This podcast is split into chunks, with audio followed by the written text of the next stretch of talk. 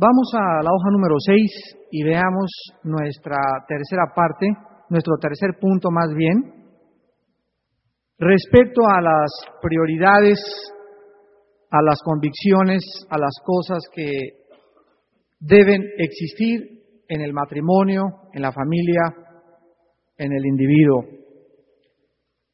El día de ayer que dimos inicio a esta serie, en primer lugar, pudimos darnos cuenta que tan importante es estar totalmente convencido de que la Biblia es la autoridad final y nuestra única regla de fe y de conducta para la vida. Si tú no estás convencido en tu matrimonio ni en tu familia de que la Biblia es la autoridad final para vivir, es lógico que busques sistemas de pensamientos que vienen y tienen su origen aquí en este mundo. Juan el Bautista dijo en San Juan 3, el que es de la tierra, cosas terrenales habla, el que de arriba viene, habla cosas del cielo. Entonces Jesús nos trae del cielo a la tierra un mensaje, una perspectiva tan diferente para que nosotros descubramos y le demos valor a lo que Él le da valor y no consideremos de valor lo que los seres humanos consideran de valor. En segundo lugar, vimos que una vez que la Biblia es la autoridad final de nuestra vida y de nuestro matrimonio, es importante que comencemos a construir todo a nuestro alrededor. Si trabajo como plomero, si soy arquitecto, si soy doctor, si soy ingeniero, todo lo que hago tiene que tener un propósito importante y es glorificar a Dios. Ya no soy ingeniero para ser famoso, no soy arquitecto para levantar edificios, sino para que mi carrera, mi ingeniería, mi consultorio, todo gire alrededor de Dios y no Dios alrededor de mi carrera. Entonces, qué maravilloso es que seas piloto, que seas eh, dentista, pero que descubras en este seminario que todo tiene que girar alrededor de Dios y nunca cometas el error de hacer de tu trabajo un Dios ni estés en tu consultorio de 8 a 10 de la noche, ni en tu comercio de 8 a 10 de la noche, y se te olvide que tu prioridad no es tu trabajo, es tu esposa y tus hijos y después el trabajo. Entonces, cuando comenzamos a ordenar nuestra vida, comienzan a suceder milagros, porque comenzamos a entender que Dios es el que ha dispuesto este orden de prioridades. La tercera convicción que en esta noche tenemos en nuestro manual dice, nuestro cuerpo es el templo vivo del Espíritu Santo. Por lo tanto, no lo contaminaremos con la pornografía o con el adulterio. En 1 Corintios 6, en el inciso A, versículo 19 al 20, el apóstol Pablo escribe estas palabras. ¿O ignoráis que vuestro cuerpo es templo del Espíritu Santo, el cual está en vosotros, el cual tenéis de Dios y que no sois vuestros, porque habéis sido comprados por precio. Glorificad pues a Dios en vuestro cuerpo y en vuestro espíritu, los cuales son de Dios. Si ustedes quieren saber la mejor definición de qué es un cristiano, el cristiano no es el que va a la iglesia católica, no es el que va a la iglesia protestante, no es el que es presbiteriano, nace presbiteriano y muere en su vida en, una tumba presbiteriana y se casa con una presbiteriana, no es el que es metodista, no es el que es evangélico. La mejor definición de quién es un cristiano, un cristiano es la persona que tiene morando el Espíritu Santo en su cuerpo. Lo que nos hace cristianos, lo que nos hace ser diferentes de la demás persona, es la presencia de Dios en el Espíritu Santo dentro de nosotros. Y esto es lo que significa la palabra santo. La palabra santo, agios en el griego y kadesh en el hebreo, significa separado. No solamente nos separa Dios de el pecado, sino para Dios también. Somos separados del pecado para ser sacerdotes de Dios. Y cuando la presencia de Dios dentro de nuestro cuerpo entra desde ese momento, mi cuerpo ya no es mío, mi cuerpo ya no lo puedo desvelar, mi cuerpo ya no lo puedo entregar a relaciones sexuales ilícitas, ya no puedo satisfacerme sexualmente a mí mismo para darme gusto a mí. Ahora yo tengo un compromiso delante de mi cónyuge y el compromiso es que mi cuerpo es de ella, el cuerpo de ella es mío. Y en ese momento nosotros podemos comprender que el matrimonio no solamente es una unión física, emocional y espiritual, sino que el matrimonio es un vínculo por ser espiritual y cuerpo, en el que este vínculo es tan santo y tan sagrado que en el momento en que yo soy infiel, en el momento en que se viola la relación sexual y se va con otra persona, en ese momento en el matrimonio se pierde lo más importante que existe en un matrimonio y es la confianza. El Espíritu Santo entra a nuestra vida y el Espíritu Santo nos dice que somos santos por su presencia. Vean Colosenses capítulo 3, apunten ese versículo por favor, ahí en el inciso A también, Colosenses 3 del 5 al 6. Y dice Colosenses 3 del 5 al 6, hagan morir lo terrenal en ustedes, fornicación, impureza, pasiones desordenadas, malos deseos, y avaricia que es idolatría, cosas por las cuales la ira de Dios viene sobre los hijos de desobediencia. La Biblia insiste constantemente en la santidad, en la pureza, en la distinción, en la grandeza que nuestro cuerpo tiene. Y la presencia del Espíritu Santo, repito, dentro de nosotros nos hace que nosotros comencemos a considerar nuestro cuerpo no de nuestra propiedad, sino propiedad de Dios. Y todo aquello donde está Dios lo encontramos desde el Éxodo capítulo 3, cuando Dios le habla a Moisés desde una zarza ardiendo y Moisés quería atreverse a pisar los terrenos de Dios con sus zapatos puestos. Y Dios le dice, Moisés, esta es la primera lección que tú vas a aprender al ser un líder de más de dos millones de personas. Tú tienes que tener una grande visión de lo que es mi santidad, Moisés. Tú tienes que comprender que yo soy un Dios santo. Y que si pisas, si caminas conmigo, si andas en mi luz, si quieres tener una relación conmigo, tienes que ser santo en toda tu manera de vivir. Y sin esta santidad, sin esta pureza, sin esta limpieza, no podemos caminar, tener relación, tener comunión, recibir sus bendiciones. No se puede. Dios odia el pecado, Dios odia la impureza, Dios abomina las pasiones desordenadas y el cristiano tiene que comenzar a disciplinar su vida para escapar de estas pasiones que están latentes en nuestra vida y que se despiertan en barra vieja. Ahí en la playa es donde vemos nosotros la gran pecaminosidad que existe entre nosotros cuando vemos tantos bikinis alrededor, ¿verdad? Vean 1 Corintios capítulo 3 del 16 al 17. Inciso B, 1 Corintios 3, 16 al 17. ¿No sabéis que sois templo de Dios y que el Espíritu de Dios mora en vosotros? Si alguno destruyere el templo de Dios, Dios le destruirá a él, porque el templo de Dios, el cual sois vosotros, santo es. Aquí la Biblia nos muestra lo grave que es la inmoralidad si la asociamos con Colosenses capítulo 3. Hay diferentes formas de contaminar y de destruir una casa. Puedes quemar una casa, puedes meter basura a la casa, puedes meter un martillo y romper todas las paredes, pero una de las cosas que comienzan a minarnos poco a poco es la inmoralidad. La inmoralidad es como un cáncer, es como la polilla que entra a un mueble y no se percibe exteriormente el daño que está ocasionando. Y la polilla comienza a entrar, entrar, entrar, entrar, y de repente tú llegas a un mueble y lo empujas o te sientas y el mueble sucumbe totalmente. ¿Por qué? Porque el deterioro fue inconsciente. La inmoralidad trabaja de la misma forma. Sansón era un hombre que no se dio cuenta de los grandes dones que Dios le había dado.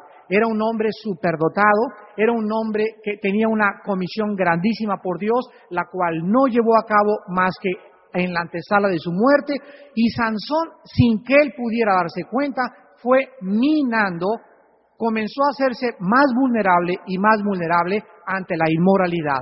Era un hombre que jamás pudo controlar su sensualidad, nunca pudo dominar sus apetitos desordenados y los apetitos sensuales de Sansón le costaron el ministerio, le costaron su vida, le costaron la ceguera, le costaron que se convirtiera en el hazme reír de los filisteos.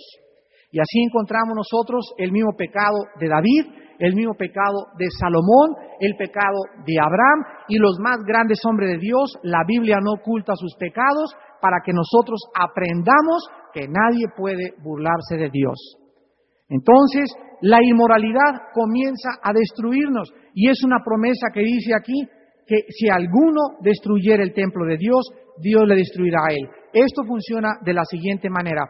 Cuando una persona comienza a permitirse en su vida, eh, por ejemplo, una esposa que no es, una mujer que no es su esposa o un hombre que no es tu esposo, esto comienza a crecer en tu mente y se convierte en lo que se llama obsesión.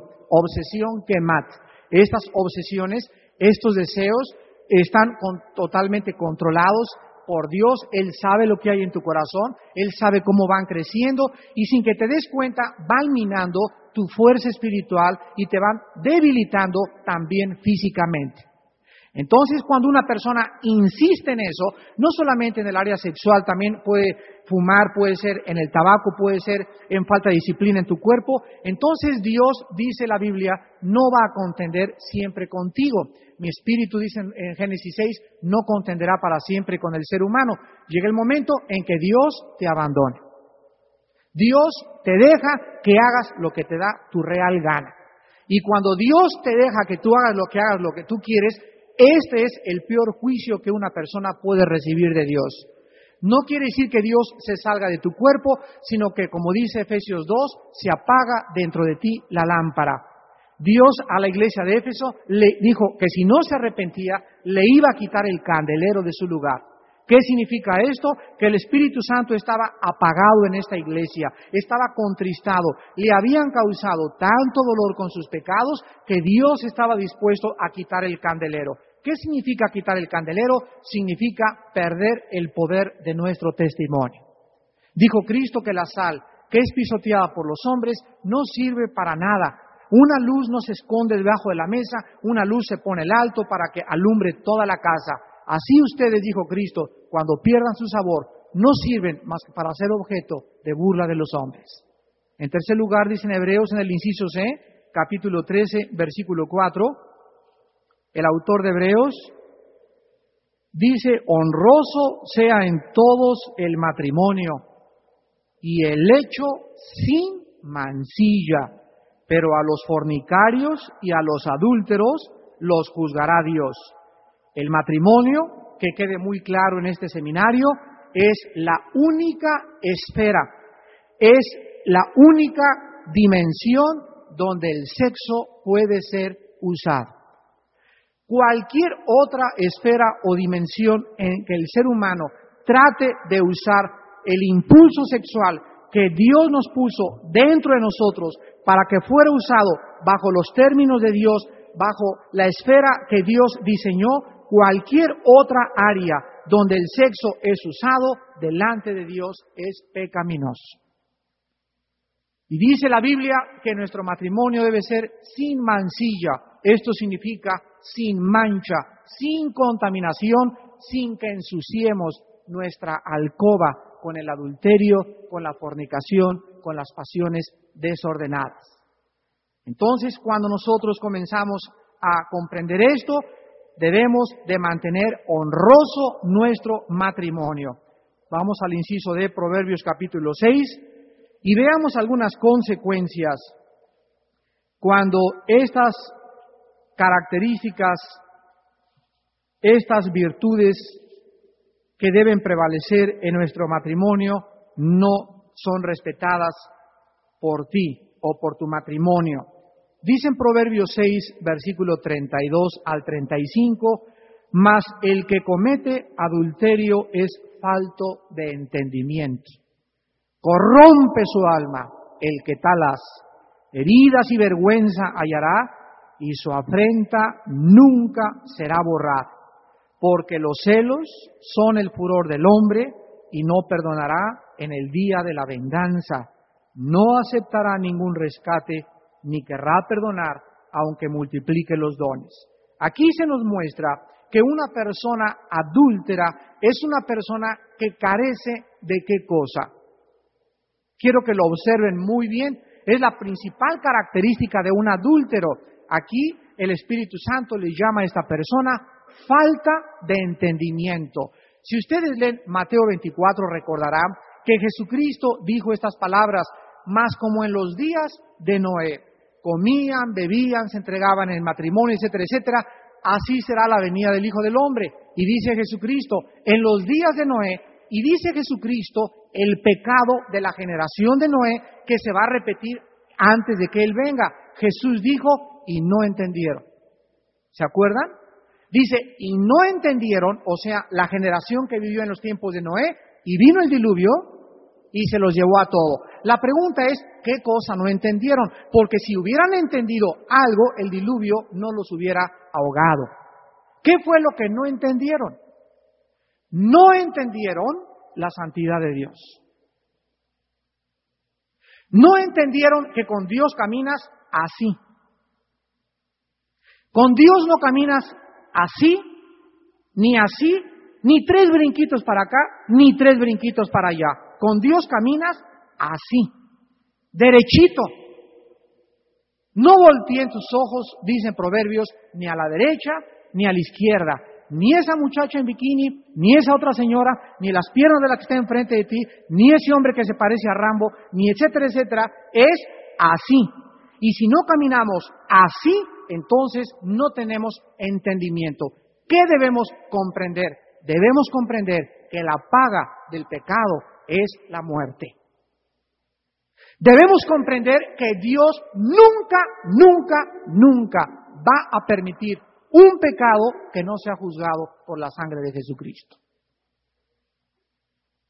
No hay un solo pecado, ni en tu vida ni en mi vida, pero así el, menor pecado que me pueda imaginar, que yo pueda creer que me voy a salir con la mía.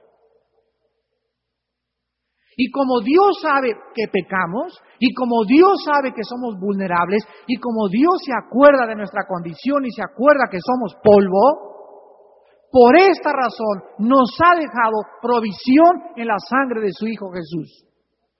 Y si confesamos nuestro pecado, eso es todo lo que tenemos que hacer. Decirle, Señor, hoy en la noche, hoy estuve viendo a esa mujer en la playa, hoy vi a esa mujer en la alberca, hoy vi ese hombre y lo deseé, la deseé. ¿Para qué te engaño, Señor? Si tú lo sabes mejor que yo, no te puedo engañar. Y te pido que antes de que crezca y antes de que sigan estas pasiones y acaben dominándome, te pido, Padre Santo, que me laves con la sangre preciosa de Cristo y la sangre de Cristo nos limpia de toda maldad y apagas la luz de tu cuarto y apagas la lámpara, y en paz me acostaré y asimismo dormiré, porque solo Él nos hace vivir confiados. Qué maravilloso es todos los días acostarnos después de haber experimentado el perdón de Dios. Y dormirnos con la absoluta seguridad de que esa noche el Señor está con sus ángeles a nuestro alrededor, que me voy a levantar limpio otra vez porque me bañé antes de acostarme. Pero si así pasa un día y pasan dos y pasan tres y no aplico la sangre de Cristo a mis pecados, principalmente en el área sexual, tarde o temprano voy a comenzar a permitir que como polilla comience mi vida interior a ser deteriorada. Y en el día que menos tú lo esperes, en el día que menos lo esperes como mujer o como hombre, en ese día, cuando no te des cuenta, vas a precipitar tu caída delante de tu familia, en tu matrimonio, delante de Dios. Y dice Proverbios, heridas, en el versículo 33, heridas y vergüenza hallarás. ¿Por qué? Porque para que tu esposa te vuelva a tener confianza, para que tu esposo te vuelva a tener confianza, siempre esa mancha, ese pecado, esos celos, te vas de viaje algún día, o se va de viaje tu esposa y siempre te estarás preguntando con quién andará ahorita. Si me lo hizo una vez, me la va a volver a hacer otra vez. y encontramos nosotros lo que dice en el versículo 34, los celos son el furor, o sea, es algo que enciende y que produce que cientos de personas estén en las cárceles. Yo no creo que exista ningún hombre que no sepa o una mujer que alguien ha sido adúltero en su matrimonio y que en ese momento tú agarres infragante a tu esposa o a tu esposo y tengas una pistola y le vacíes la pistola a esa persona, hombre o mujer. Y están llenas las cárceles y llenos de asesinos que fueron y se convirtieron en asesinos simplemente por el adulterio. No entendieron que Dios es un Dios santo y que honroso debe ser el matrimonio sin mancilla. Vean en Malaquías capítulo 2, apúntenlo en el inciso de Malaquías capítulo 2. Malaquías es el último libro del Antiguo Testamento y está antes de Mateo. Malaquías capítulo 2.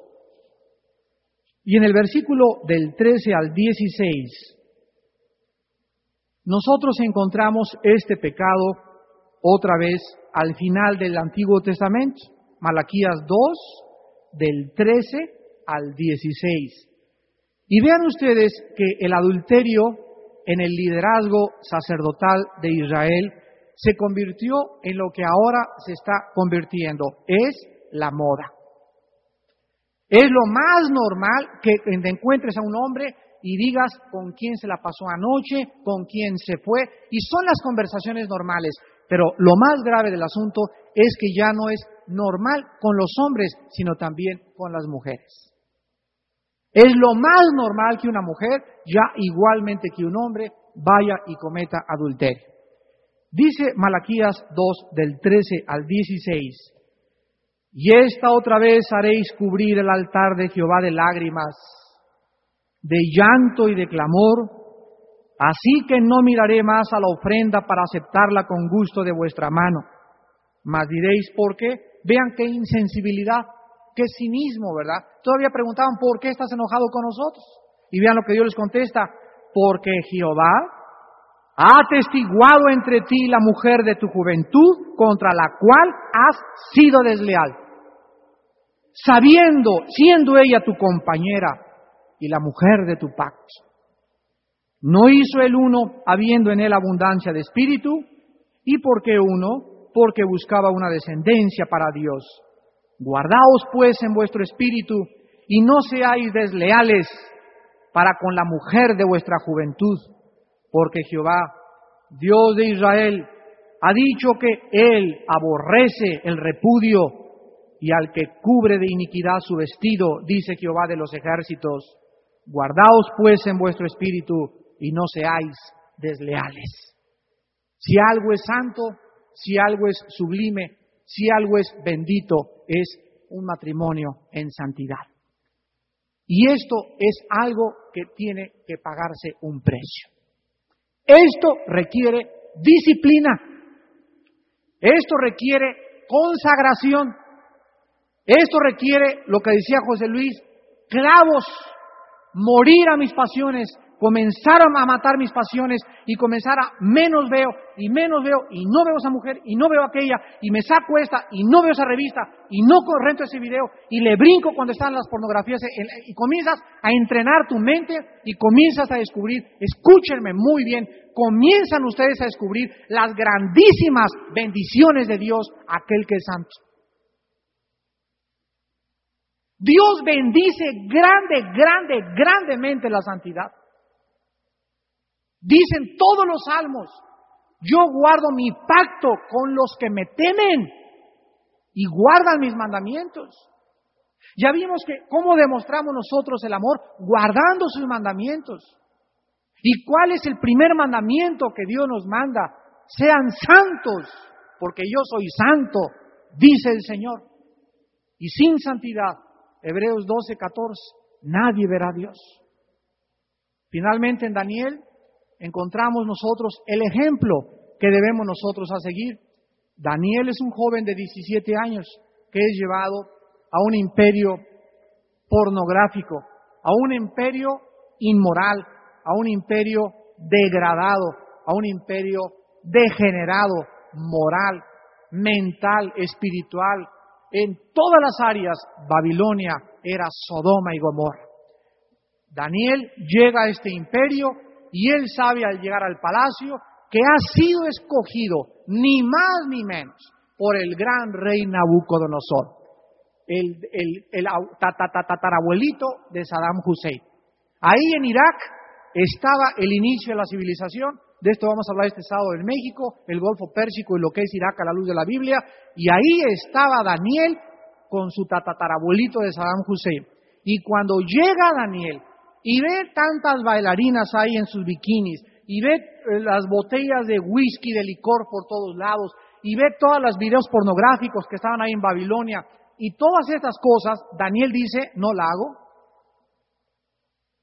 Esto es demasiado para mi carne. ¿Cuánto tiempo puedo vivir bajo tanta presión? Es muy fácil ser santo en una isla, es muy fácil ser un poco menos sensual en una ciudad como la de México, pero cuando vienes después de estar en México aquí tres o cuatro días y no estás acostumbrado a ver todos los días shorts en los elevadores y todos los días bikinis y todos los días hombres fuertes y todos los días personajes así que despiertan la atracción física, entonces es cuando tú te das cuenta cuánta disciplina tienes en tu mente. ¿No es verdad? Pocos dijeron amén, ¿verdad? Van a ver. Daniel dice en el versículo 8 del capítulo 1, determinó. Esta es la palabra clave de una vida tan sublime, tan excelente, tan maravillosa, tan virtuosa de pocos hombres en la Biblia que no se mencionan nunca, jamás que haya habido tacha alguna en su carácter. Entre ellos está Daniel y José en el libro del Génesis. Hijo, Daniel era un hombre tan consagrado a Dios y tan santo y tan puro que dice Daniel, determino no contaminarme, ni con la comida, ni con la bebida que existe en este palacio. Y me imagino que Daniel fue a su cuarto y oró y le dijo a Dios, Señor, porque así es como las convicciones pueden comenzar a crecer en nuestro corazón. Señor, te prometo que mi esposa de aquí en adelante será la única persona a la que voy a ver. Y te pido desde este momento, Señor, que me llenes de tu Espíritu Santo, que me fortalezcas y que comiences a matar cualquier deseo que no hay en mí. Y cuando yo sea inconsistente, Señor, que tu Espíritu Santo fuertemente me convence en mi corazón y que yo pueda arrepentirme y usar la sangre de Cristo para limpiarme de toda maldad.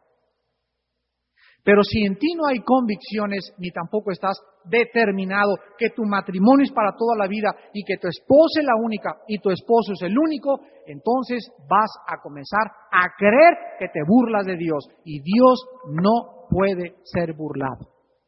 Tus pecados te tienen que alcanzar. Dice en otro pasaje, en Proverbios capítulo 5, capítulo 6 de Proverbios, versículo 27 al 31, Proverbios 6 del 27 al 31, ¿tomará el hombre fuego en su seno sin que sus vestidos ardan? ¿Andará el hombre sobre brasas sin que sus pies se quemen? Así es el que se llega a la mujer de su prójimo. No quedará impune ninguno que la tocare no tienen en poco al ladrón si hurta para saciar su apetito cuando tiene hambre, pero si es sorprendido, pagará siete veces, entregará todo el haber de su casa, mas al que comete adulterio es falto de entendimiento. Dice la Biblia, ¿puede alguien estar jugando con carbones calientes así? Échale, échame otro más y, y estarle dando, dando, sin que tarde o temprano no acabes quemándote. ¿Podrá alguien eh, tener un diamante en la proa de un barco y estar haciendo así con el diamante, aventándolo, a ver si cae a la otra? A ver esto, en algún momento el barco va a hacer un viraje y el diamante va a caer. Y aquello que era tan preciado y tan precioso por estar jugando con él, se fue al fondo del océano. Así le puede pasar a tu esposa, así le puede pasar a tu esposo. El que está jugando con el adulterio está jugando con la felicidad y está aventándolo al aire y tarde o temprano vas a perder aquello que tú creías que podías jugar con él. La fidelidad en un matrimonio. Punto número cuatro. Mi iglesia deberá enseñar las verdades fundamentales de la Biblia y reforzar y alimentar espiritualmente a mi familia. Antes de comenzar con el inciso A en Mateo capítulo 7, quiero recordarles a los varones que en esta tarde nos acompañan que nosotros, los varones, somos los responsables de la iglesia a la que nosotras, nosotros asistamos. Cuando yo asisto a una iglesia, yo soy responsable delante de Dios de que en esa iglesia se enseñe una sana doctrina, de que en esa iglesia haya una declaración de fe y de que esa iglesia esté alimentando a mi esposa y a mis hijos. Si yo voy a una iglesia porque ahí me bautizaron o porque mi apego a la iglesia es emocional y no bíblico, y porque mis hijos tienen sus amigos en esa iglesia, y porque a mi esposa le encanta como canta el del coro, y no por el alimento que recibimos, el varón es juzgado por Dios. Dice Mateo 7, del 15 al 16, guardaos de los falsos profetas que vienen a vosotros con vestidos de ovejas, pero por dentro son lobos rapaces. Por sus frutos los conoceréis. ¿Acaso se recogen uvas de los espinos o higos de los abrojos? Así todo buen árbol da buenos frutos, pero el árbol malo da frutos malos. La iglesia física, la iglesia visible, la iglesia que vemos que dice presbiteriana, metodista, iglesia cristiana de Cuernavaca, iglesia fundamental de México, esa iglesia que nosotros vemos y que nos reunimos en un cine o en un templo o en un edificio, esto es lo que se llama la iglesia local, es una mezcla de cizaña con trigo. No hay ninguna congregación en el mundo, no existe ninguna donde dentro de la iglesia no haya cizaña, falsos profetas. Y también hay personas que recorren por todo el mundo en campañas, en cruzadas, etcétera, etcétera, que no necesariamente son hijos de Dios, son emisarios, obreros fraudulentos de Satanás. Cristo nos previene y nos advierte de que tengamos cuidado con estos líderes que se llaman o se visten con la vestimenta del cristiano y que son lobos rapaces. ¿Cuál es la única forma de poder distinguir a estos lobos? Cristo aquí nos da una clave, vamos a ver más en adelante, pero Jesús dice que sea muy importante juzgar el fruto. Cuando tú ves a un árbol que da duraznos y por detrás el árbol tiene un letrero que dice, soy un manzano, ¿qué piensas de ese árbol? Es falso, ¿no? ¿Cómo puede atrás decir, soy manzano cuando estoy viendo otro fruto? Entonces, este fruto que Jesucristo está tratando de que nosotros lo observemos y nos cuidemos, ¿cuál será? Vean Romanos 6:22. Y el apóstol Pablo en Romanos 6:22 nos dice claramente cuál es este fruto en el cual debemos de fijarnos. Romanos 6:22. Mas ahora que habéis sido libertados del pecado y hechos siervos de Dios, tenéis por vuestro fruto qué cosa? la santificación y como fin la vida eterna. Esto está totalmente correlacionado con toda la segunda carta del apóstol Pedro. En toda la segunda carta del apóstol Pedro, él nos da características eh, inherentes, que son intrínsecas, que son inevitables en un falso profeta. Y una de ellas, y la más grande, es la inmoralidad. La inmoralidad. No puede un hombre de Dios estar al frente y estarle echando los ojos a la hermanita o haciendo citas con hermanas a solas o creyendo que puede jugar con alguna hermana en la iglesia sin que tarde o temprano manifieste el fruto de la inmoralidad. La santificación es el fruto de cualquier hombre de Dios, mucho, mucho más de un líder. Entonces la santificación es la vida separada del pecado. Y nosotros debemos de tener cuidado. El otro día una hermana me dijo, y en esto estoy totalmente de acuerdo con muchas mujeres, las mujeres, queridos hermanos varones, ¿sabían ustedes que tienen un sexto sentido para detectar hombres rabo verdes? Las mujeres un hombre puede sentirse aquí muy galán y aquí despistarle con su esposa, pero una mujer, sobre todo una mujer que camina en el Espíritu, detecta a una milla de distancia a un predicador que está aquí al frente, o cuando tú platicas con él, o cuando se acerca una mujer joven o una mujer guapa, y en ese momento la mujer sabe perfectamente bien a qué le tira con ese hombre. Eso no puede ser engañado porque es el sexto sentido de las mujeres. Lo perciben inmediatamente su mirada libidinosa, su, sensualidad, eh, la forma como las mira, la forma como les platica, sus intenciones, sus motivos y le encanta a estas personas disipular a las mujeres con el cantar de los cantares.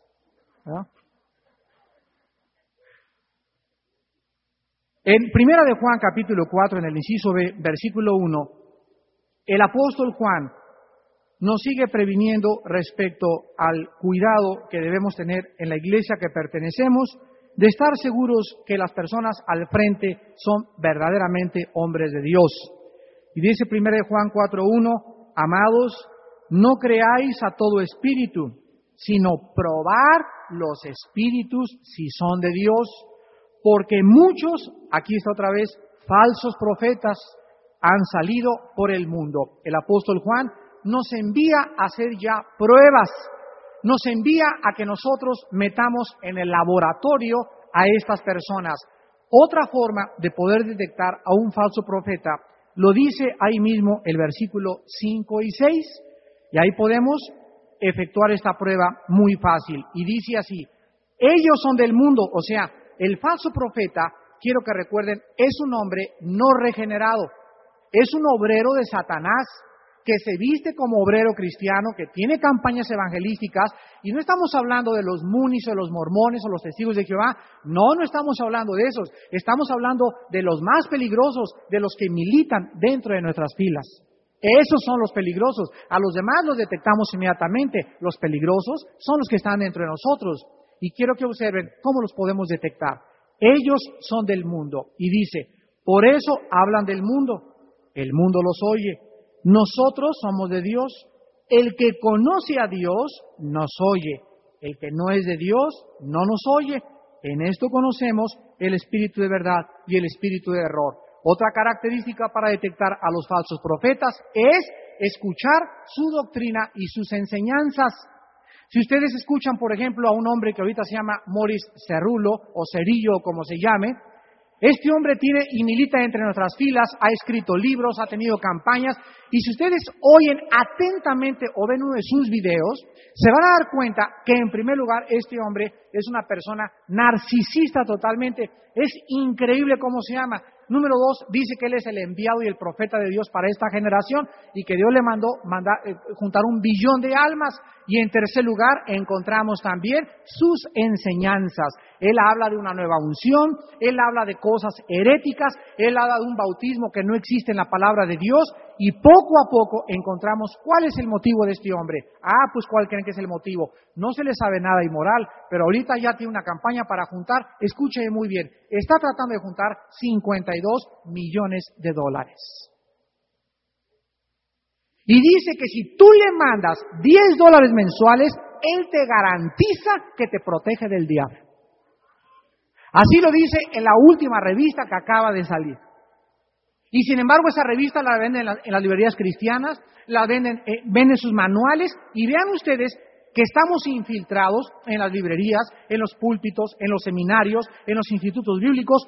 Satanás por todos lados tiene agentes y tiene obreros fraudulentos que son apóstoles de Satanás.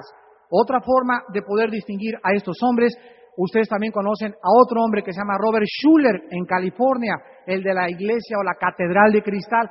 Es una catedral que costó 17 millones de dólares. Dejemos a un lado el costo de la catedral. Si ustedes leen los libros de Robert Schuller, él dice que el problema del ser humano es la autoestima. Y él predica el positivismo, no la Biblia. Usa versículos bíblicos porque Satanás mezcla siempre la mentira con la verdad para que sea más efectiva el engaño. No te, Satanás llega y te dice, ¡buh! Soy el diablo. No, él se viste como la caperucita roja. Él se pone y para que la caperucita diga, ¿por qué tiene esa colote? ¿Por qué tiene esas orejotas? si el lobo hubiera venido con la caperucita roja, caperucita roja te quiero, caperucita roja se tapa y se echa a correr, pero el lobo vino y se disfrazó como una oveja. Satanás, dice 2 Corintios 11, se disfraza como ángel de luz y los más grandes falsos profetas de Dios son hombres como el anticristo que va a venir con una personalidad, un carisma y solamente agudizando y teniendo un alto discernimiento de juicio podemos distinguir sus enseñanzas. Tenemos cantidad de falsos profetas. El otro día tuvimos un congreso ahí en Guanajuato ahí estaban nuestros hermanos Enrique y Lucía, les pueden contar, y llegó ahí un hombre, estuvieron ustedes, ¿verdad? Con tu maestro, ¿no? ¿No era tu maestro? Estábamos ahí en Guanajuato y hubo un Congreso Nacional de Médicos y me tocó a mí ser conferencista, me invitaron los médicos cristianos de toda la República Mexicana, junto con un señor que trajeron, psiquiatra, disque bautista, de los bautistas del sur de Texas. En el segundo día de la conferencia, yo tenía ya bastantes antecedentes de este hombre el, primer día de la conferencia, este hombre dice que la Biblia era como las manchas de Rochard, que cada quien podía dar la interpretación y que hacía daño muchas veces enseñar la Biblia. Yo le dije este, eh, a algunos hermanos, este hombre es un falso profeta. El segundo día, ya públicamente se lo dije a todos, quiero decirles con el respeto que se merece esta persona, que sus enseñanzas no son bíblicas, etcétera, etcétera. Los doctores no me quisieron hacer caso, pero saliendo yo del seminario, ese mismo día, faltaban tres días más para enseñanza, le tuve que decir en su casa, en su cara, usted es el anticristo en persona. Usted tiene el espíritu de Satanás y usted debería llamarse Luzbel. Así ya para que supiera que estoy en, totalmente en guerra contra usted y le declaro la guerra de aquí en adelante. Ustedes hubieran visto casi le da un síncope cardíaco. Se descompuso, tenía una carita así con su, vida y hermanitos y este y el otro y se le veía así lo bueno y lo caritativo y en cuanto le dije usted Luzbel comenzó así se puso a temblar y me decía y unas caras y unos ojos así pero de divinidoso, de inmoral, de degenerado y de todo, se le cayó totalmente la máscara. Y así estamos en la mayor parte de las iglesias y de las conferencias. El diablo envía a su gente. Tenemos que parar el oído y darnos cuenta que esos hombres, tarde o temprano, le van a hacer un gran daño a la iglesia. Inciso C, 1 Timoteo capítulo 4, del 1 al 3. Y dice el apóstol Pablo bien claramente, Qué, maravillosa la armonía de la Biblia, ¿verdad? Eh, por eso la Biblia, la unidad de la Biblia en, su expresión, en su manera de revelar, todo es lo que nos habla, que solo Dios lo pudo haber logrado.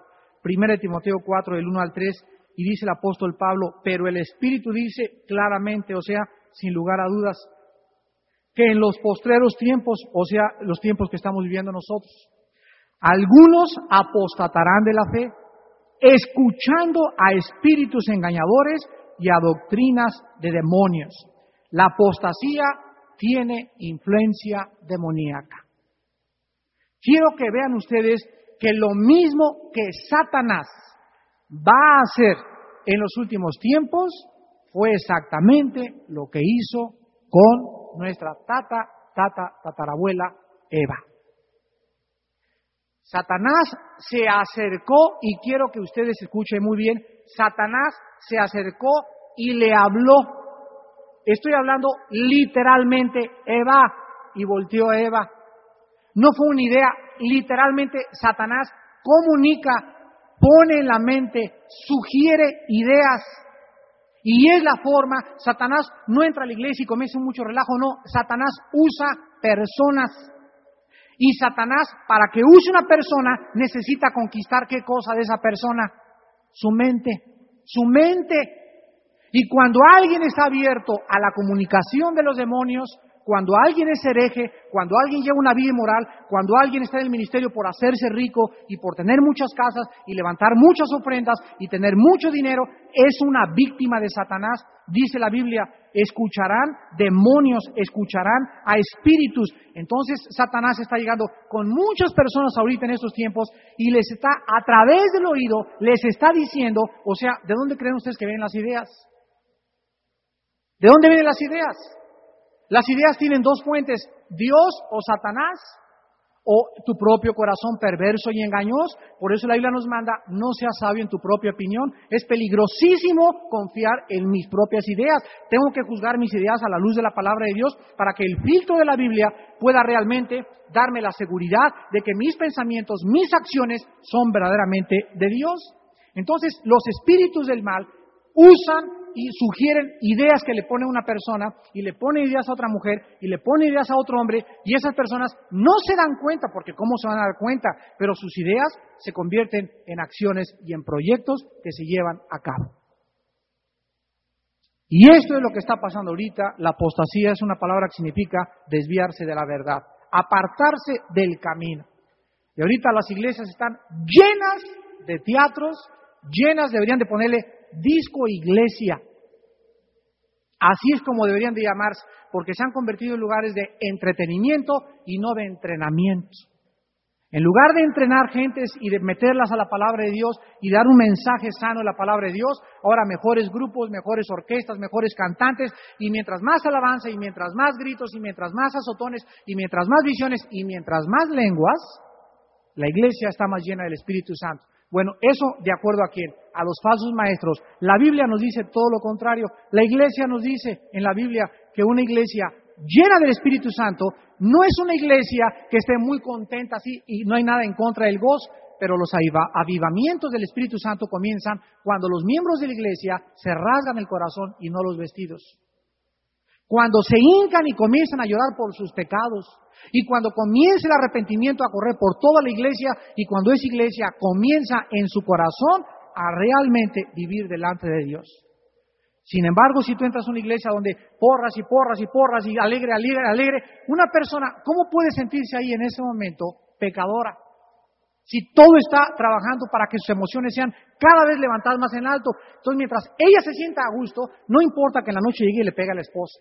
No importa que se tome una botella de vino o de licor en su casa. No importa que tenga el amante, pero el sábado de las 11 a las 12 se siente que estuvo con San Gabriel en las nubes.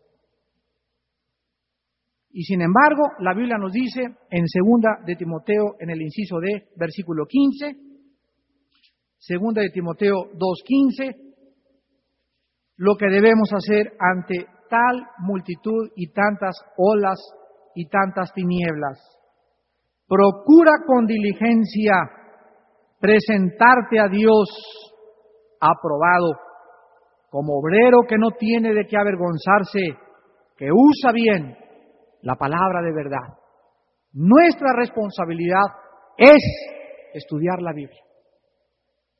Oye, hermano, ¿Y por qué hay tantos que están en las sectas, pobrecitos, son tan sinceros? ¿Se van a ir al infierno? La respuesta por qué hay tantas gentes en las sectas y si son culpables los que están en las sectas o no son culpables es el siguiente. La mayor parte de las personas que forman parte de las sectas son personas que antes de entrar a una secta tuvieron la oportunidad de conocer la verdad y la rechazaron. Y dice en segunda de Tesalonicenses capítulo 2 que Dios les envía un poder engañoso para que crean la mentira a fin de que sean condenados todos los que no quisieron obedecer a la verdad. La tragedia más grande que alguien pueda experimentar es la siguiente, abandonar la verdad y acabar creyendo cualquier cosa.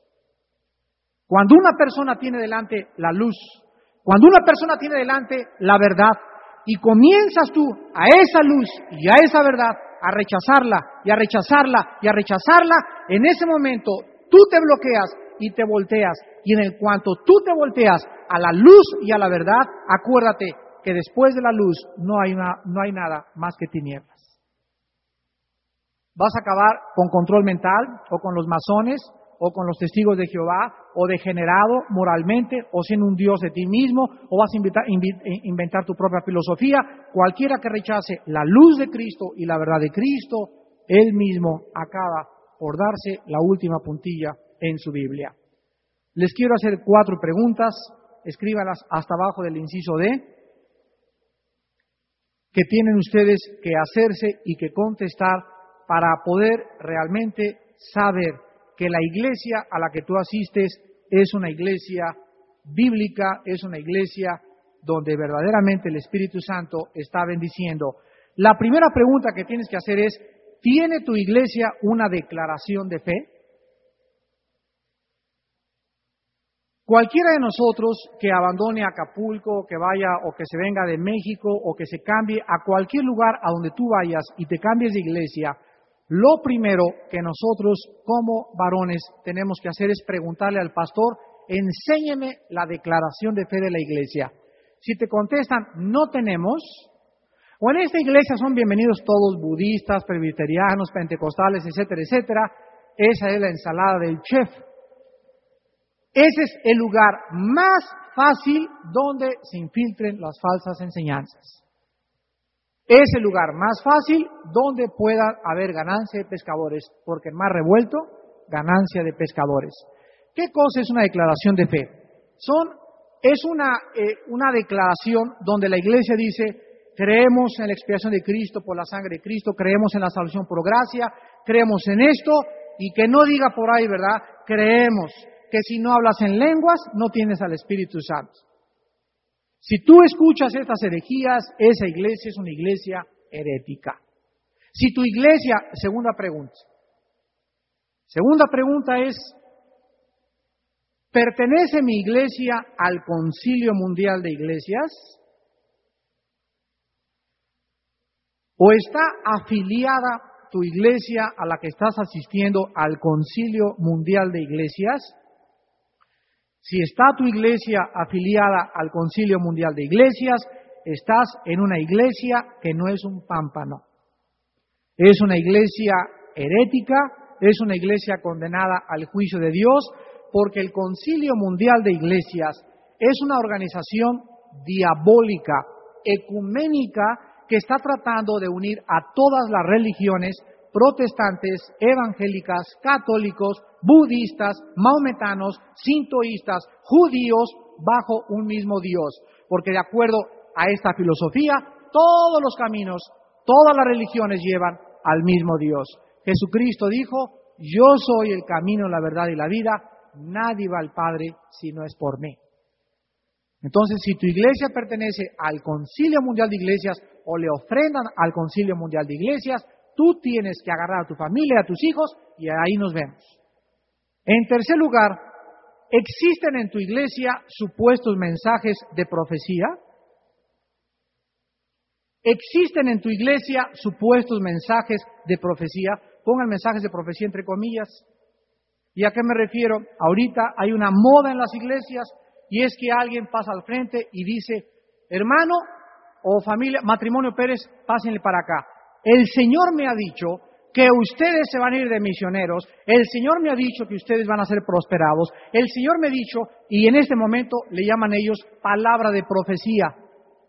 Esto es lo más antibíblico que existe, esto es otra herejía que está comenzando a permear las iglesias, porque esto no es don de profecía, esto es don de adivinación. ¿Y saben ustedes de dónde viene esto? Del oriente las filosofías orientales que se, llaman el chamanismo están penetrando a la iglesia y están tratando de hacer creer a la iglesia de que la Biblia está incompleta y de que Dios sigue revelándose y dándole mensajes a las personas directamente sin la palabra de Dios. Yo les dije hace algún tiempo, cuando ustedes vayan a una iglesia, la persona que predica tiene que decir, así dice la Biblia, no así dice Armando.